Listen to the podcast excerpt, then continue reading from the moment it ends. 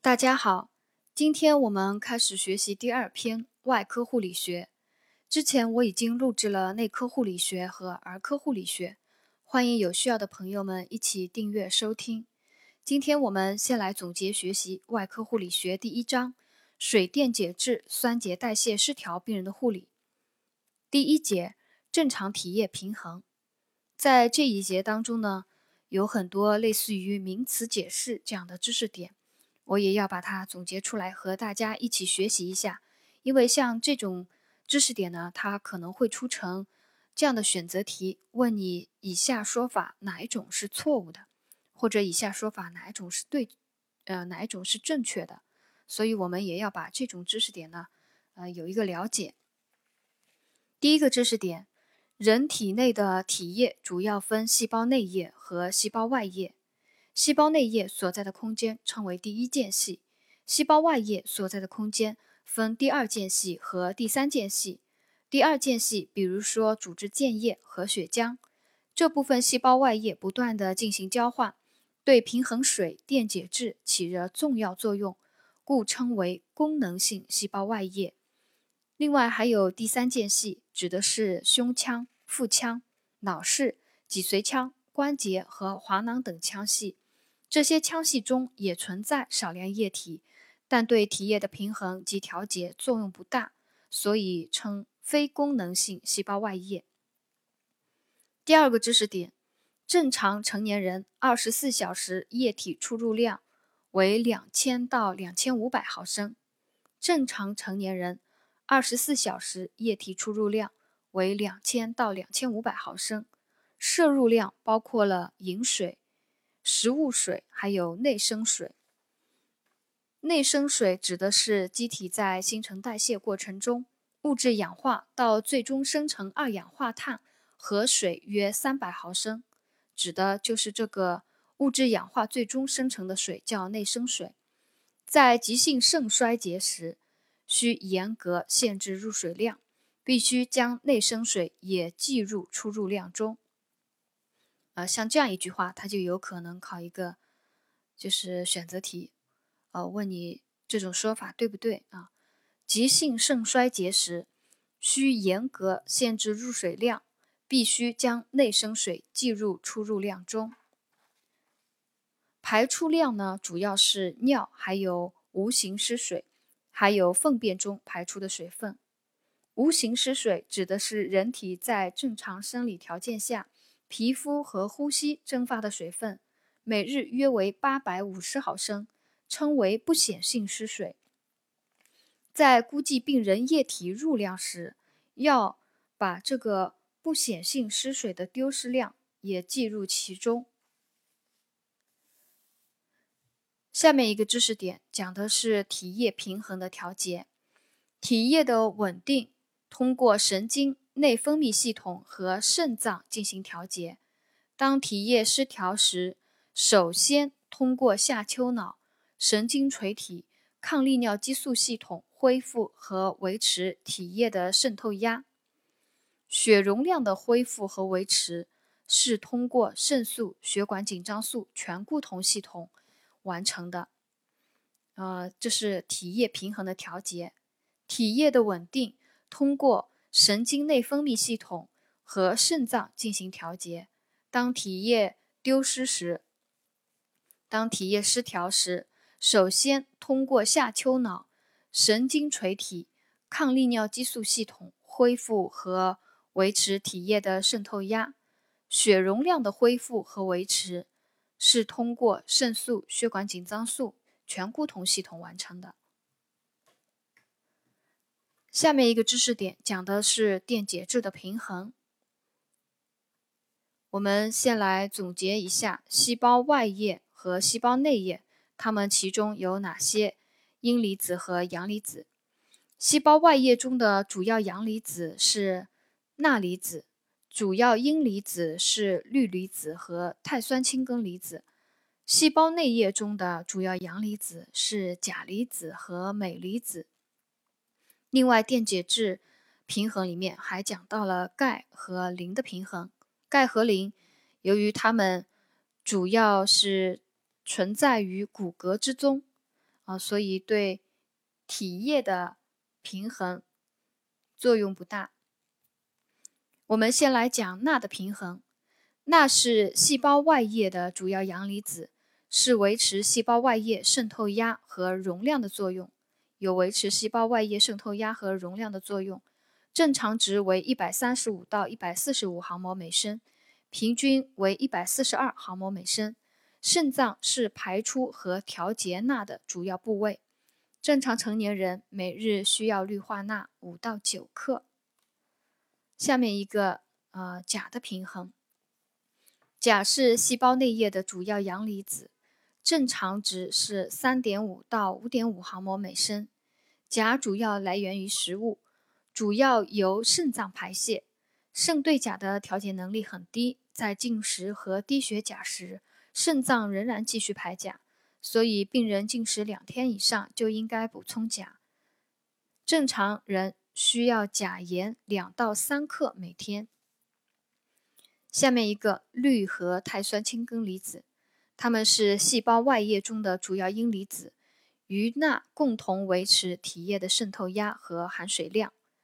碳酸氢根与氯的含量有一个互补作用，就是当碳酸氢根增多时，氯减少；反之，碳酸氢根减少时，氯增加，以维持细胞外液的阴离子平衡。所以，当病人频繁呕吐、丢失大量的胃液、丢失氯离子时，碳酸氢根代偿性的增加，引起一个低氯性的碱中毒。又如病人输入大量的氯化钠，由于氯离子增多，碳酸氢根离子会减少，出现一个高氯性的酸中毒。第四个，钙的平衡。体内钙百分之九十九存在于骨骼当中，细胞外液中含钙很少，只占总钙量的百分之零点一。血清钙在正常值，呃，血清钙正常值为二点二五到二点七五毫摩每升。还有一个知识点，钙的知识点，离子化钙与非离子化钙的比率受血 pH 值影响，血清钙。还受甲状旁腺功能和维生素 D 的影响，临床以低钙多见。关于这个钙的平衡，在儿科护理学第七章第四节维生素 D 缺乏性手足储诺症里面也有讲到。啊，想要详细了解的朋友也可以去听一下。第五个磷的平衡，人体内的磷百分之八十五存在于骨骼中。血清磷正常值为零点九六到一点六二毫摩每升，它与钙一起维持体内一个钙磷代谢及酸碱平衡。镁是细胞内的主要阳离子，它和钾一样啊，镁和钾一样是细胞内的主要阳离子。体内镁约百分之五十存在于骨骨骼中，其余大部分存在于细胞内。只有百分之一在细胞外液中，血清镁的正常值为零点七至一点一毫摩每升。镁的作用有维持肌肉收缩和神经活动、激活体内多种酶、促进能量储存、转运和利用的作用。这是第二个知识点：电解质的平衡。我们再来回忆一下。细胞外液的主要阳离子有哪些？呃，主要是有钠。然后，细胞外液中的阴离子主要是氯离子和碳酸氢根离子。细胞内液的主要阳离子是钾离子和镁离子。我教大家记住一个，呃，用一个巧巧记的方法吧，记一个细胞外液主要阳离子就是钠。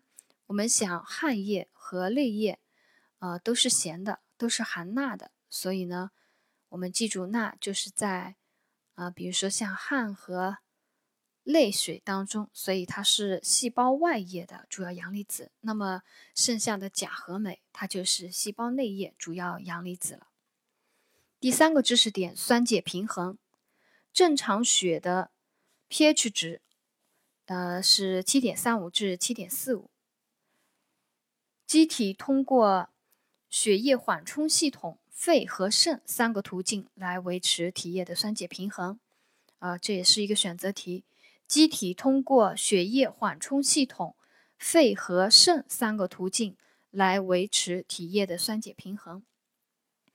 血液缓冲系统它有很多的缓冲队，其中最主要的是碳酸氢根和碳酸，这是血液中最主要的缓冲队，是碳酸氢根和碳酸。一道单选题，